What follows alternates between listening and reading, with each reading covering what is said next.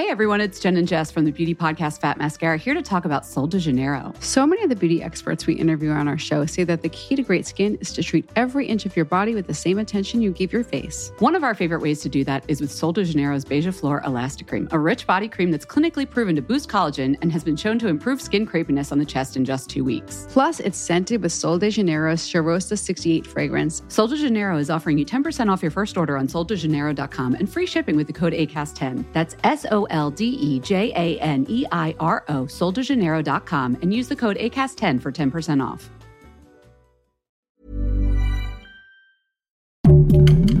Heraldo Podcast, un lugar para tus oídos. Seremos una guía para que tu salud sea lo importante. Los mejores tips y consejos en Punto Saludable.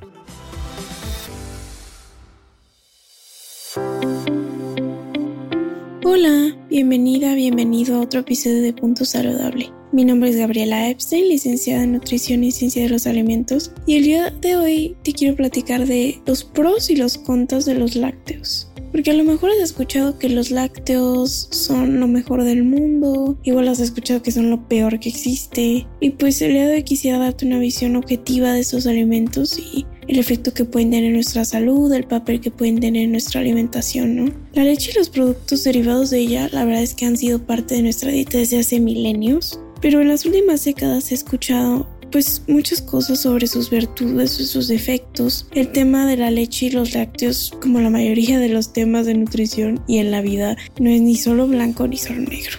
Entonces, te presento aquí tres pros, tres contras sobre el consumo de estos alimentos y pues tendrás una visión completa.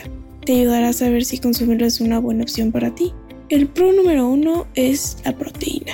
El alto contenido de proteína en un vaso de leche, por ejemplo, de 7 gramos de proteína, el contenido de proteína en una porción de yogurt, convierte estos alimentos en una fuente importante de este macronutrimento. Y la verdad es que a un costo mucho más bajo que, por ejemplo, el de la carne, el pollo o el pescado. Y además teniendo un menor impacto ambiental que cualquier carne. El pro número 2 serían los micronutrientes. La leche y los lácteos son una buena fuente de calcio y magnesio, entre muchos otros micronutrientes. Y claro que estos micronutrientes los puedes eh, encontrar en otros alimentos, no están solamente en los lácteos. Pero con otras fuentes como las verduras de hoja verde, las nueces, las leguminosas, es más complicado cumplir con la recomendación diaria.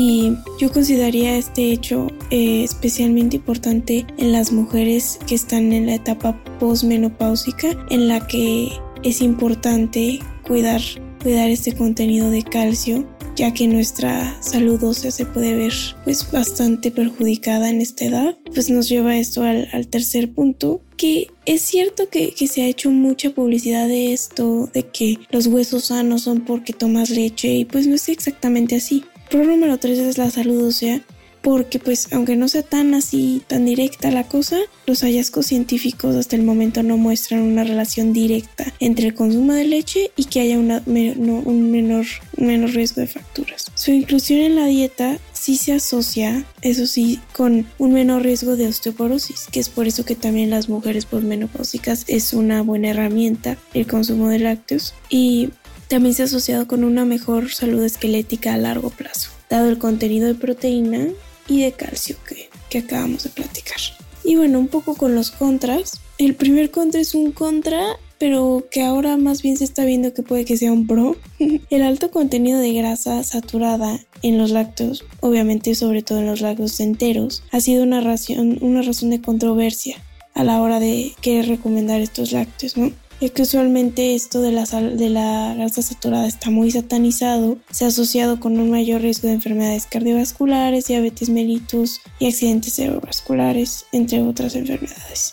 Sin embargo, en los últimos años, esta creencia como que se ha desafiado porque se ha visto que de hecho los lácteos tienen efectos antiinflamatorios. Incluso los lácteos enteros han mostrado que realmente no hay una asociación inversa entre el consumo de, un lácteo entero y una buena salud cardiometabólica. Entonces, realmente este contra, pues puede que ya no sea tan un contra y más bien se esté viendo que es al revés, ¿no? Todavía, obviamente, eso se está investigando y no hay todavía un consenso que haga que en las, en las guías alimentarias de los países se diga haz esto o haz aquello se sigue discutiendo, ¿no?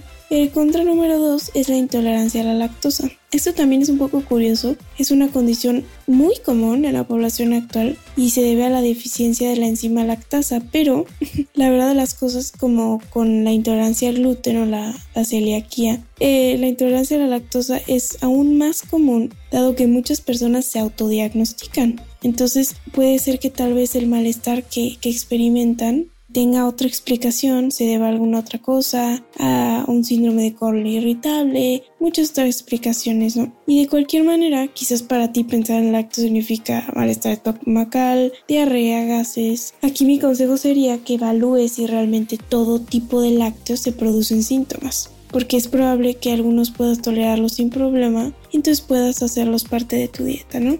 Pues es una buena opción para ti. Y el contra número 3 es el acné. La ciencia ha encontrado que existe una relación entre la aparición de acné, también en la edad adulta, por ejemplo, y el consumo de lácteos. Esto es porque la presencia de aminoácidos de cadena ramificada y de otros aminoácidos en la leche y en los lácteos estimulan la producción de insulina y del factor de crecimiento insulinoide, que a su vez contribuyen al desarrollo de las, células sebáceas y eso hace que pues, se produzca el acné. Pero bueno, básicamente, a lo mejor no te sorprenda, pero lo que podemos concluir es que los lácteos no son la panacea. Pero pues la verdad también es que ningún alimento es la panacea. Lo que sí podemos decir es que su aporte nutricional es considerable, sobre todo en la parte del calcio y de la proteína, y que según sea el caso de cada persona, en qué etapa de la vida esté, su estado de salud y demás, eh, podría ser uno de, de los muchos elementos que conforman una alimentación saludable. Nos vemos a la próxima aquí en Punto Saludable. Que tengas un gran día.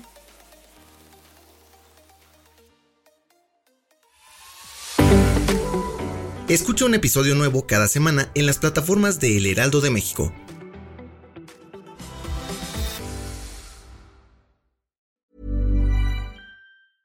everyone, it's Jen and Jess from the beauty podcast Fat Mascara here to talk about Sol de Janeiro. So many of the beauty experts we interview on our show say that the key to great skin is to treat every inch of your body with the same attention you give your face. One of our favorite ways to do that is with Sol de Janeiro's Beija Flor Elastic Cream, a rich body cream that's clinically proven to boost collagen and has been shown to improve skin crepiness on the chest in just two weeks. Plus, it's scented with Sol de Janeiro's Charosta 68 fragrance. Sol de Janeiro is offering you 10% off your first order on soldejaneiro.com and free shipping with the code ACAST10. That's S O L D E J A N E I R O, soldejaneiro.com, and use the code ACAST10 for 10% off.